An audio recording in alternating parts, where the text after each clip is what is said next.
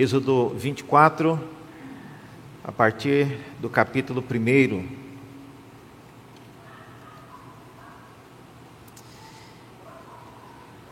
Diz assim a palavra de Deus. E Deus disse a Moisés: Subam para junto de mim, para junto do Senhor, você, Arão, Nadab, Abiú e setenta dos anciãos de Israel, e adorem de longe. Só Moisés se aproximará do Senhor, os outros não se aproximarão, e nem o povo subirá com ele. Moisés foi e transmitiu ao povo todas as palavras do Senhor e todos os estatutos. Então todo o povo respondeu a uma voz e disse: Tudo o que o Senhor falou, nós faremos. Moisés então escreveu todas as palavras do Senhor e, tendo-se levantado de manhã cedo, edificou um altar ao pé do monte e ergueu doze colunas segundo as doze tribos de Israel. E enviou alguns jovens dos filhos de Israel, os quais ofereceram ao Senhor holocaustos e sacrifícios pacíficos de novilhos. Moisés pegou a metade do sangue e o pôs em bacias, e a outra metade aspergiu sobre o altar. Depois, pegou o livro da aliança e o leu para o povo. E eles disseram: Tudo o que o Senhor falou, nós faremos e obedeceremos. Então Moisés pegou aquele sangue e o aspergiu sobre o povo e disse: Eis aqui o sangue da aliança que o Senhor fez com vocês de acordo com todas estas palavras. Moisés Arão, Nadab, Abiú e setenta dos anciãos de Israel subiram o monte e viram o Deus de Israel, sob cujos pés havia como que uma pavimentação de pedra de safira, que se parecia com o céu na sua claridade. Deus não estendeu a mão contra os escolhidos dos filhos de Israel Todavia, eles viram Deus, comeram e beberam. Até aqui a palavra do nosso Deus. Vamos orar mais uma vez? Senhor, pedimos que o teu Espírito, o mesmo que inspirou esta palavra, possa agora nos dar entendimento para que aquilo que viemos ouvir, de fato, nos leve a uma compreensão daquilo que o Senhor quis dizer por meio dessas palavras. Abra o nosso coração, prepare o nosso coração, como ouvimos pela manhã, como um solo preparado para receber a boa semente. Precisamos, ó Deus, disso. Precisamos que o Senhor é, venha e haja em nosso coração para que a tua palavra é, seja recebida e que gere frutos em nós e por meio de nós. Oramos assim em nome de Jesus. Amém. Meus irmãos, o texto diante de nós hoje fala de um momento muito aguardado. É o momento quando, desde os dias quando o povo ainda estava no Egito, não sei quantos se lembram disso, mas a, a frase da negociação, imagine Moisés sendo um negociador para tentar libertar, tirar toda a classe trabalhadora do Egito para ir prestar culto ao Senhor no deserto. Faraó não tinha nenhum interesse nisso. Ele achava que isso era uma grande enrolação, uma grande perda de tempo, ao ponto de sugerir que os seus chefes dessem mais trabalho para os hebreus, porque eles estavam à toa e ficavam aí pensando em prestar culto ao Senhor no deserto. De jeito nenhum. Mas a negociação transcorreu, os irmãos conhecem, as dez pragas foram acontecendo uma após a outra, e, uma frase que geralmente aparecia nessa negociação era: Deixe meu povo ir para que eles me prestem culto no deserto. Muito bem, agora chegou a hora. Semana passada, quando nós falamos sobre Êxodo e a maneira como Deus tirou o povo do Egito, como que sobre asas de águias, e trouxe-os para junto de si. Agora a gente está vendo o povo de fato chegando bem perto de Deus. E esse é o momento então que essa cena se cumpre. E as pessoas que subiram, vocês viram aí no início do texto? Olha, esse é um texto que, se você quiser deixar marcado aí um xizinho, um asterisco, alguma coisa, mas esse evento é único em toda a Bíblia. Nunca mais, nunca mais, é, um grupo tão grande compareceu na presença de Deus. São 74 pessoas. Aí fala, o grupo é formado por Moisés, é, Arão e seus dois filhos Nadab e Abiú, e ainda 70 dos anciãos de Israel. Como eu disse, esse é um momento que não vai se repetir nunca mais. É um momento é, muito importante e, e único na história. Mas eu temo que quando nós olhamos para uma cena como essa, a gente não consiga identificar o que exatamente está acontecendo. Isso aqui é uma cerimônia, isso aqui é um momento é, oficial de algumas coisas acontecerem. Permita-me contar, é, ilustrar e mostrar para vocês uma cena. Eu, para entender o que, que estava acontecendo aqui. Eu participei e vi uma formatura da, da minha filha, e ela estudou nessa universidade, a Universidade Presbiteriana, fora do Brasil. E eu estava assistindo a, a cerimônia e estava achando muito bonito. E Algumas coisas, para quem já conhece um pouco da cultura de outros países, a gente consegue identificar. Por exemplo, esses dois tecidos pendurados aí. Isso aí são indicativos de que a cerimônia tem a ver com a cultura escocesa.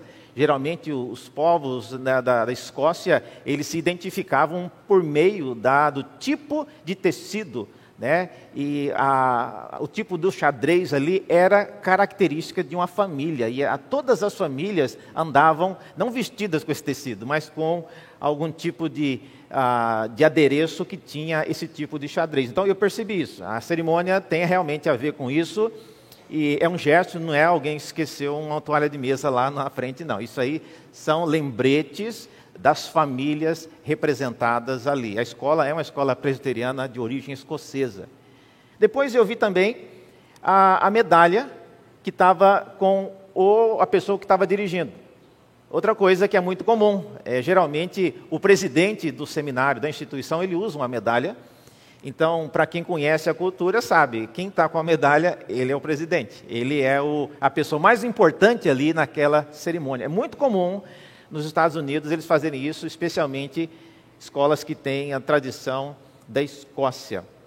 Ah, também, eh, eu também re reconheci na hora aquelas três listas que aparecem na roupa das pessoas, estão vendo?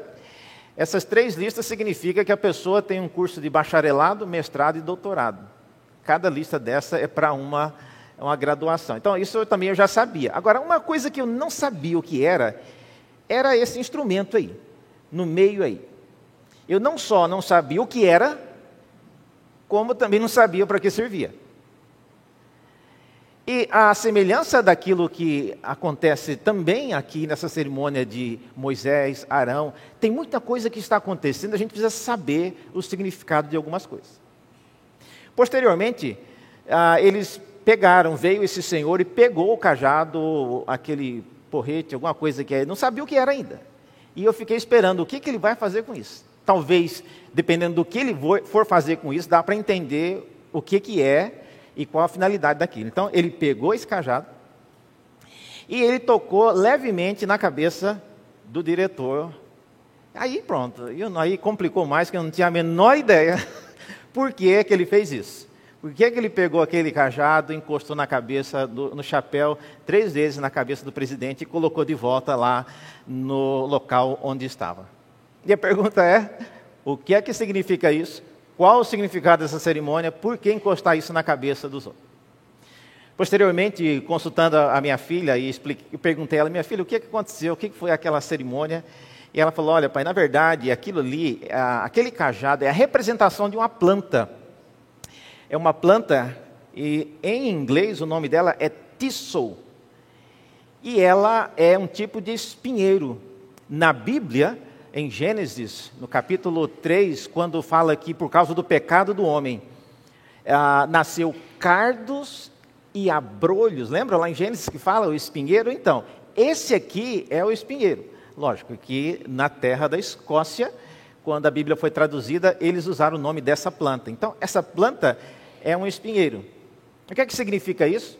Essa planta é, uma, é uma, um símbolo da, da, da, tradição da Escócia, porque em 1620, 1263, quando os vikings estavam invadindo a Escócia, isso é história é, da, do país, o rei, um, um rei viking estava chegando e ele pisou nesse espinheiro e ele gritou, e aí o pessoal da Escócia ouviu o grito, e aí o que era para ser uma surpresa, um ataque surpresa, foi desvendado. Então, a Escócia guarda esse símbolo né, como um trunfo contra a invasão dos vikings, que acabou não acontecendo.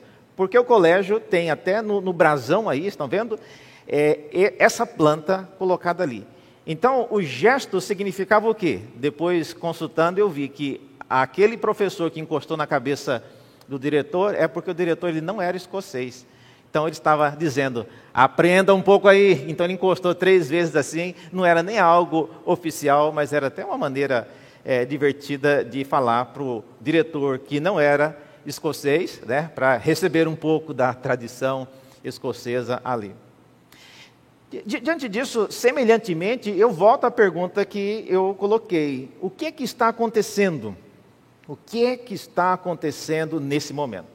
Nós temos vendo aí Moisés se chegando, é, sacrifício sendo feito, a jovens sendo enviado para oferecer sacrifício, Moisés edificando um altar, colunas. O que é que está acontecendo? E a gente precisa ter algumas coisas em mente, a semelhança desse exemplo que eu acabei de lhes dar.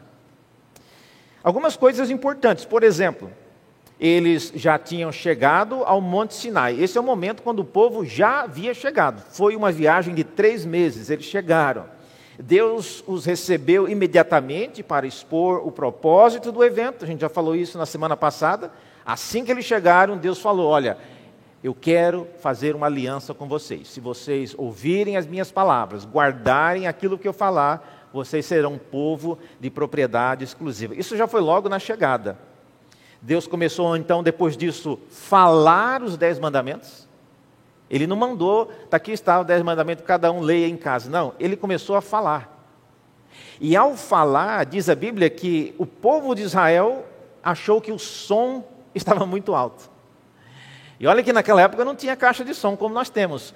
Mas a Bíblia descreve que, juntamente com Deus falando, tinha o som de trovões, tinha relâmpagos, tinha um som de buzinas, eu não sei quem estava tocando as buzinas, possivelmente era o som do vento passando pelos penhascos, mas o fato é que o povo, o povo teve medo de morrer. E assim que Deus deu uma parada para respirar, ele, o povo pediu a Moisés: Moisés, vá lá e continue ouvindo o que Deus tem para dizer, porque se a gente continuar, nós vamos morrer. Então, nesse ponto, assim que Deus terminou os dez mandamentos, ele não tinha terminado tudo que ele tinha para dizer.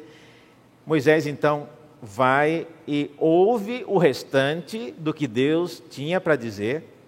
E agora, meus irmãos, esse texto no capítulo 24 é quando Moisés retorna.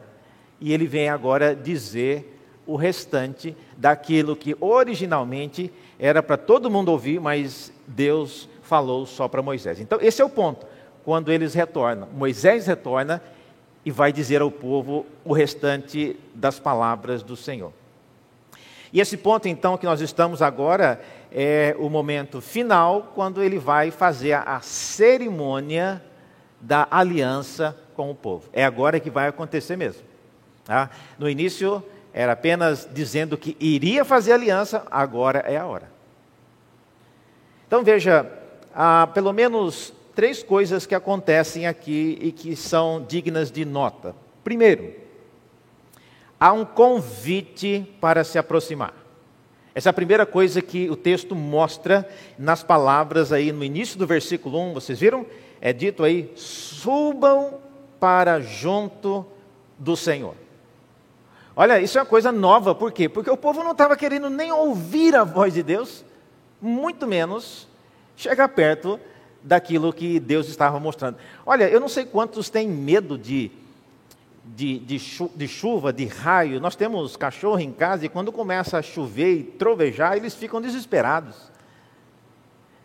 E algumas pessoas também, diante de, de raios, muito relâmpagos, é, é, algo amedrontador. Olha, quando Deus então baixou no Monte Sinai, a cena era essa. Quem viu e descreveu, via o topo do monte com uma grande nuvem negra, ou seja, nuvem negra é uma nuvem carregada, pronta para vir uma tempestade a qualquer momento. E a descrição é que havia muito barulho, muito vento, muito raio, muito relâmpago e também tinha é, muito fogo. Olha, o fogo é algo já excepcional, porque não tem mais nada a ver com chuva. Alguns acham até que o Monte Sinai era um vulcão em erupção. Não, não era um vulcão em erupção. O fogo ali era a presença de Deus. Então, era uma cena realmente amedrontadora. E quem é que vai chegar perto agora? Eles não estavam com medo de ouvir o som. Que dirá Deus agora, chega, chega perto de mim aqui. E, e, então, era um momento importante. Então, essa ideia aqui, o convite para se aproximar é algo importante. E os detalhes do convite aqui, é, veja, a primeira coisa é que o convite é dirigido a todos para se aproximar. Ah, é dirigido a Moisés, Nadab e Abiú. Se você está pensando, ah, não, reverendo, mas Nadab e Abiú, Arão, eles eram, eram sacerdotes. Ainda não. Ainda será ah, explicado o que é o sacerdócio e depois eles serão ainda instalados como sacerdotes. Então, aqui, eles não eram sacerdotes ainda. Então, ele pede para que a chegue e também esses 70 anciãos representando todo o povo Tá?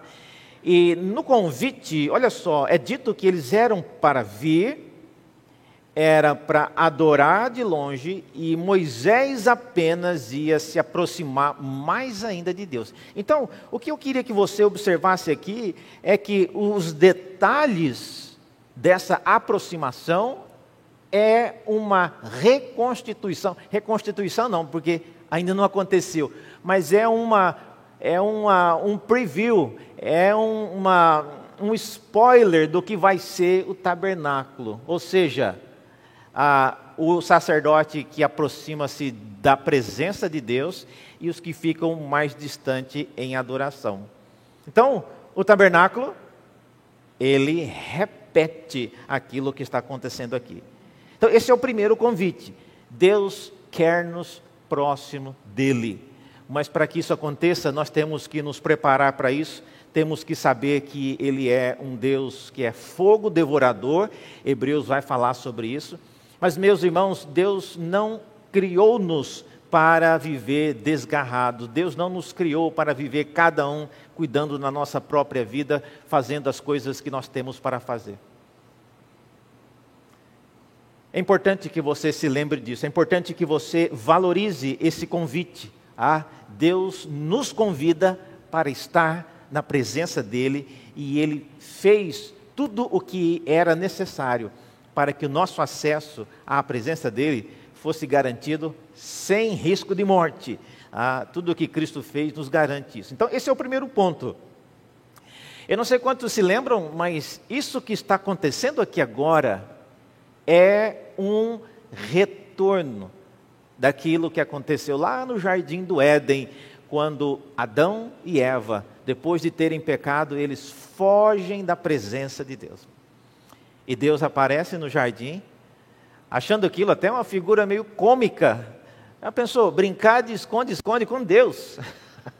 Ele sabe onde nós estamos, ele, como o Salmo 139 diz, como nós fugiremos da tua face? Se suba aos céus, lá estás, se desça ao mais profundo abismo. Então, imagine a cena cômica de Adão e Eva escondendo-se de Deus.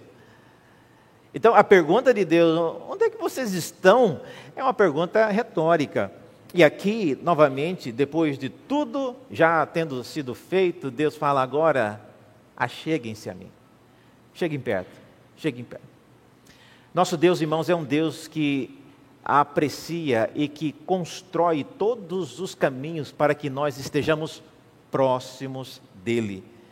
Nosso Deus não é um Deus guardado é, a sete chaves em um mausoléu, não é um Deus guardado dentro de uma vitrine, mas ele quer ter comunhão conosco. Então, esse é o, é primeiro ponto. Ah, Deus amou o mundo de Moisés, convidando não só Moisés, mas as pessoas para que tenham intimidade com Ele. Venham, aproximem-se, cheguem perto. Eu sou um Deus de perto, eu sou um Deus que quero caminhar com vocês, andar no meio de vocês. Segunda coisa que acontece é há um momento dos votos. Vocês viram aí? No versículo 3 é dito que Moisés foi e transmitiu ao povo todas as palavras do Senhor e todos os estatutos. Então, isso aqui é o momento em que Deus está falando, só que ele está usando Moisés. Então, é como se tivesse acontecendo um casamento.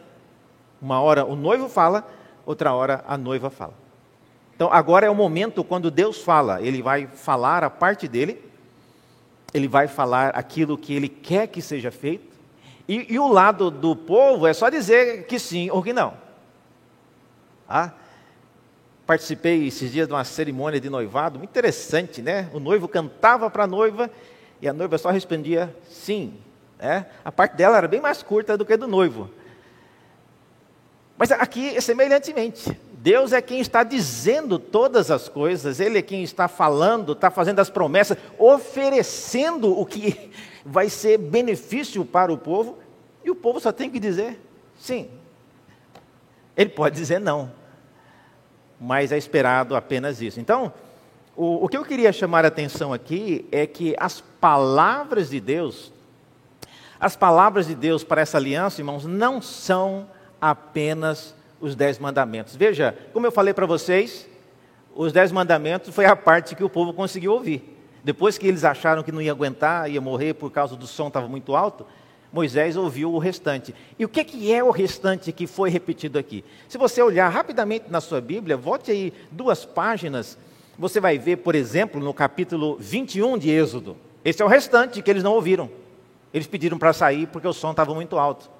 Então, o capítulo 21 de Êxodo seria o que eles estavam ouvindo. Então, são leis a respeito de escravos, capítulo 21, versículo 12, são leis sobre violência. Então, tem várias leis civis que mostram o cuidado de Deus pelo mundo de Moisés. Tem tanta coisa aqui prática, meus irmãos, tem coisa aqui, é nessa sessão, por exemplo, que você vai encontrar leis do tipo: se você vê o boi do seu vizinho caído no buraco, não vá embora e deixe o boi lá. Ajude-o a sair, ou avise o dono de que o animal está caído numa vala, num buraco. Ou se você vir o jumento daquele que é o seu inimigo, sentado debaixo da carga por alguma razão, não vá embora e deixe o animal ali preso, sofrendo com a carga, mas chame o proprietário e avise que o animal está machucado. Então, são coisas que não tem muita coisa relacionada diretamente com os dez mandamentos, como a gente imagina. Então é errado você achar que quando Deus fez o pacto com Israel, ele estava falando só dos dez mandamentos. Não estava, não. Os dez mandamentos é a primeira parte. É a parte que o povo conseguiu ouvir. A segunda parte é a aplicação. Como é que você é, honra a Deus? Como é que você demonstra que você não irá é, ficar invejando a propriedade do próximo? As leis que vêm em sequência explicam isso. São detalhes diversos. Inclusive, é, é nesse trecho que aparece a famosa citação: olho por olho, dente por dente. É aqui, nesse pedaço que o povo não quis ouvir e deixou para Moisés ouvir. Mas agora não adianta. Ele vem aqui e repete tudo para o povo. Então, as palavras de Deus que são apresentadas, ou seja, os votos de Deus aqui nessa aliança, inclui os dez mandamentos e todas essas leis que aplicam os dez mandamentos no contexto, no mundo em que Moisés vivia e viveria ainda por um tempo. Por que, que eu estou dizendo isso? Estou dizendo isso, irmãos, porque é comum a gente imaginar que o pacto que Deus fez com Israel era algo totalmente desconexo com a realidade, falando de coisas de Monte Sinai e de fogo descendo e de todas essas coisas, mas no dia a dia as pessoas precisavam comer, beber, vestir, plantar, colher. Mas engana-se, se você olhar então no capítulo 21 e 22 de Êxodo, você vai ver que essa parte que o povo não quis ouvir é que trata disso. É o plantar, é o colher, é o vestir, é todas essas coisas pertinentes ao nosso dia a dia. Isso é um gesto de amor. É um gesto de amor. Quando nós olhamos para isso, a gente vê o cuidado que uh, Deus tem com cada um de nós, porque Ele pensa nos detalhes, Ele pensa em coisas que nós não imaginaríamos estar lá. Tá? Em terceiro lugar, ou ainda no, no, segundo, eh, perdão, no segundo lugar ainda vem a resposta do povo. Vocês viram aí no capítulo 3, no versículo 3, quando o povo ouve o que Moisés disse, a resposta é: tudo o que o Senhor falou, nós faremos. Olha, é muita coisa. Se você fosse Deus, você acreditaria na palavra do povo? E eles vão repetir novamente, aqui embaixo, vocês viram no versículo 7? Novamente eles vão falar e vão aumentar. Tudo que o Senhor falou, nós faremos e obedeceremos. De qualquer forma, como eu disse, é, é a resposta mais simples. Eles só tinham que dizer sim ou, ou não. Israel não tinha que falar, ok, senhor, o senhor quer isso tudo de nós, o senhor colocou aqui os dez mandamentos, mas eu quero dizer uma coisa. Eu também não quero que o senhor deixe faltar comida em casa. Eu também não quero. E colocasse ali também várias condições para que a aliança fosse feita. Não, da parte de Deus há essas é, estipulações, mas como quem vai abençoar, quem vai bancar e quem vai dar todas as coisas é Deus, não há uma contrapartida, uma lista de condições que o povo faz. Então a resposta do povo é apenas essa, e é o que Deus está esperando. E eles respondem: tudo o que o Senhor falou, nós faremos e obedeceremos. Então aí está os votos. Deus falou e depois a noiva falou, que é a igreja. Terceira coisa que está acontecendo nessa cerimônia é uma representação simbólica da aliança. Vocês viram aí, nos versículos 4 em diante, é dito que Moisés se levantou cedo, edificou um altar. Altar é um monte de pedras sobre o qual se sacrificiaria um animal. Então, é um altar para isso ele montou, ele levantou um altar e também, olha só, ele colocou doze colunas, possivelmente pedras lapidadas, né, como se fosse ali um totem, e ele colocou na frente do altar essas doze colunas. Isso é uma representação visível, é um elemento didático que Moisés está deixando aí. É óbvio, irmãos, eles vão sair daqui já já, e essas colunas, obviamente, vão ser deixadas para trás, mas naquele momento era algo importante que ficasse bem claro na mente dos israelitas o que, que estava acontecendo. Então, o altar no meio, as doze colunas representando os, as tribos de Israel, diz o texto, e ele então ergueu, e diz o versículo 5 que ele enviou alguns jovens dos filhos de Israel os quais ofereceram ao Senhor holocausto e sacrifícios pacíficos de novilho. Por que, que ele chamou os jovens para fazer isso? Olha, eu, eu não sei quantos eh, já viram e sabem o que acontecia, mas sacrificar um animal não é uma coisa recomendada para jovens ou até adultos que não gostem de ver sangue derramando, que desmaiam. Mas chamar os jovens para sacrificar os animais e depois colher o sangue e levar para Moisés. Olha, eu imagino aqui que vários jovens devem ter desmaiado, caído, mas enfim. É... Agora, há um valor simbólico muito grande nisso. Por quê? Porque, como vocês já sabem, os adultos todos dessa geração acima de 21 anos, todos morrerão no deserto, exceto Josué e Caleb. Então, esses jovens aqui que estão fazendo essas ofertas serão os jovens que efetivamente entrarão na terra prometida. Em outras palavras, eles são os que são chamados por Moisés para oferecer o sacrifício, e, e não só isso. O sacrifício que eles vão fazer, parte do sangue, diz aí, Moisés pegou é, parte do sangue, metade, para ser mais específico, derramou ao redor do altar. Então, esse é um gesto simbólico para mostrar que o sacrifício foi feito, então o sangue ele é derramado ao redor do altar. A outra metade, Moisés recolheu em bacias e ele vai agora aspergir sobre o povo, ou seja, os filhos aspergindo sangue sobre os pais. Gente, que cena é bastante marcante, porque esses pais vão já, já começar a reclamar, a desobedecer a Deus, e por causa disso, eles vão peregrinar e rodear no deserto por 40 anos, e vão morrer todos. Todos, diz a Bíblia, todos os que saíram do Egito acima de 21 anos morreram no deserto, exceto Josué e Caleb. Tá? Nem, nem Moisés entrou na terra prometida. E aqui, nesse momento, então, os jovens são chamados para fazer essa apresentação. Então, ah, o sangue da aliança significa que, em, em termos gerais, por que, que tem sangue numa aliança?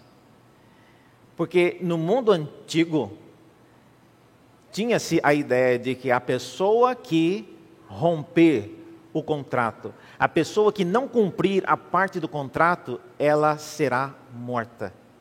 À semelhança do cordeiro que foi sacrificado sobre aquele altar. Então, essa é a ideia por trás de colocar o, o sangue nessa cerimônia. E por que, que o sangue foi aspergido sobre ah, as pessoas? Isso é também um, uma linguagem bíblica. Não sei se vocês se lembram, quando Noé desceu da arca, uma das coisas que Deus falou é que aquele que derramar o sangue de uma pessoa será culpado desse sangue. E, e várias vezes, quando as pessoas matavam alguém, até por acidente, ele pedia para que não derrame ou não deixe o sangue dessa pessoa sobre mim, porque foi um acidente ou tem uma, uma outra razão. Então, ter o sangue jogado por sobre nós é uma evidência de que você está ali recebendo simbolicamente a culpa daquilo ou daquele que foi sacrificado ali. Em outras palavras, se você estivesse lá naquele dia e os seus filhos viessem aqui na frente do povo, sacrificasse o novilho, e depois eu, pastor, pegasse o sangue e vá, jogasse em cima de todos vocês, eu estou dizendo para um bom entendedor que era daquele mundo, daquela época, dizendo: vocês são culpados por esse novilho que acabou de morrer aqui. Jogar o sangue sobre significa dizer que vocês são culpados por essa morte. Mas, reverendo, como assim? Eles não fizeram nada ainda. Ainda, ainda. Mas Deus sabe, irmãos, do que vai acontecer. De qualquer forma, esse é o significado de aspergir o sangue. E o sangue então foi colhido pelos jovens e lançado sobre os seus pais. Em quarto e último lugar, uma coisa importante que está acontecendo aqui, e isso vai ficar marcado para sempre, é que há um momento de celebração. Veja, no capítulo 24, onde estamos lendo, a partir do versículo 9. Olha, você que já é crente um bom tempo deve se lembrar quando essas palavras são ditas aí: é, Moisés, Arão, Nadab e Abiú e setenta dos anciãos de Israel subiram o monte. Olha só, e não é que eles subiram mesmo? Com todo o trovão. Eles estavam com medo de ouvir a voz, o som, agora eles estão subindo o monte. 70 pessoas. Meus irmãos, é, é, como eu disse, marque isso na sua Bíblia. Isso aqui nunca mais se repetiu. Nunca mais. Nunca mais tanta gente compareceu na presença de Deus. E diz o texto que eles subiram o monte. A segunda coisa, eles viram, é isso que é surpreendente. Diz aí no versículo 9 que eles, já no 10, eles viram o Deus de Israel, sob cujos pés havia como que uma pavimentação de pedra de safira, que se parecia com o céu na sua claridade. É, ou seja, quando eles chegam naquele local, eles perceberam que havia algo especial. A impressão de quem estava vindo e chegando pela primeira vez é que o piso ali era um piso ah, feito de safira. É a descrição de quem viu parecia como se fosse, como o céu quando está claro. E é dito que é, eles viram a Deus, sublinha essa expressão aí, viram o Deus de Israel. E isso é importante. Como eu disse, nunca mais, nunca mais tanta gente vai aglomerar-se na presença de Deus e verá a Deus. E encerrando esse momento também é dito que eles comeram e beberam, viram? Deus não estendeu a mão contra os escolhidos dos filhos de Israel, ou seja, aqueles 70. E eles, novamente repete, eles viram Deus e comeram e beberam. Ou seja, havia um banquete ali em cima. Então não era só um momento para chegar e dar uma, uma espiada em Deus e vamos descer rápido antes que a gente morra. Não. Houve um momento de celebração, um momento de comunhão. E essa celebração, então, é refletida nesse momento de comer e beber. Não, não precisa nem falar muito para vocês começarem a conectar com a ceia que nós celebramos. Tanto é que, veja só, no versículo 8, quando Moisés vai aspergir o sangue, olha o que, que ele diz: Eis aqui o sangue da aliança que o Senhor fez com vocês, de acordo com todas essas palavras. Essas palavras aparecem depois na boca de Jesus. Meus irmãos, essa cena, esse momento de celebração, é um momento que então sela, fecha para sempre um ciclo em que a aliança ela foi firmada. Agora, o que nós podemos concluir disso tudo? Vamos concluir aqui com algumas coisas. Primeiro, você acha que o povo tinha uma compreensão exata daquilo que estava acontecendo? Você acha que o povo entendia tudo isso que eu falei aqui? Outra pergunta. Você acha que eles tinham condições de cumprir aquilo que eles estavam dizendo de maneira tão afoita, tudo o que o Senhor disse, nós faremos? Vocês acham que o povo tinha condição de cumprir isso? Eu estou vendo algumas cabeças falando que não. E essa é a impressão geral. Agora, a pergunta em decorrente, em, em, ah, na sequência é: por que, que Deus vai fazer uma aliança com alguém que ele sabe que não será capaz de cumprir o que eles estão prometendo? Como é que Deus vai fazer uma aliança pedindo para que alguém responda se sim ou se não, se ele sabe que a pessoa respondendo, ela não tem condições. Será que Deus não sabia disso? Eu queria que você abrisse agora um texto que. É, eu queria que você guardasse esse texto, em Deuteronômio.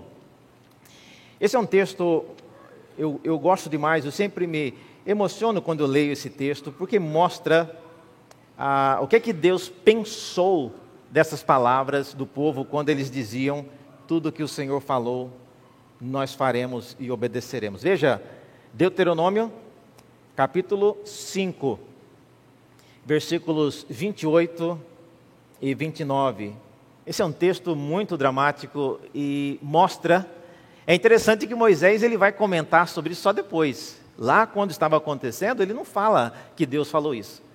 Aqui, já em Deuteronômio, para outra geração, chegando já na terra prometida, ele fala: Olha, deixa eu lhes dizer uma coisa, lembra lá que seus pais falaram assim e assado? Pois é, naquele dia, olha, olha o que, que o Senhor pensou da resposta que eles deram. Diz aí, quando o Senhor ouviu, Deuteronômio 5, 28, quando o Senhor ouviu o que vocês disseram, quando falaram, falavam comigo, o Senhor me disse: Eu ouvi as palavras que este povo lhe falou.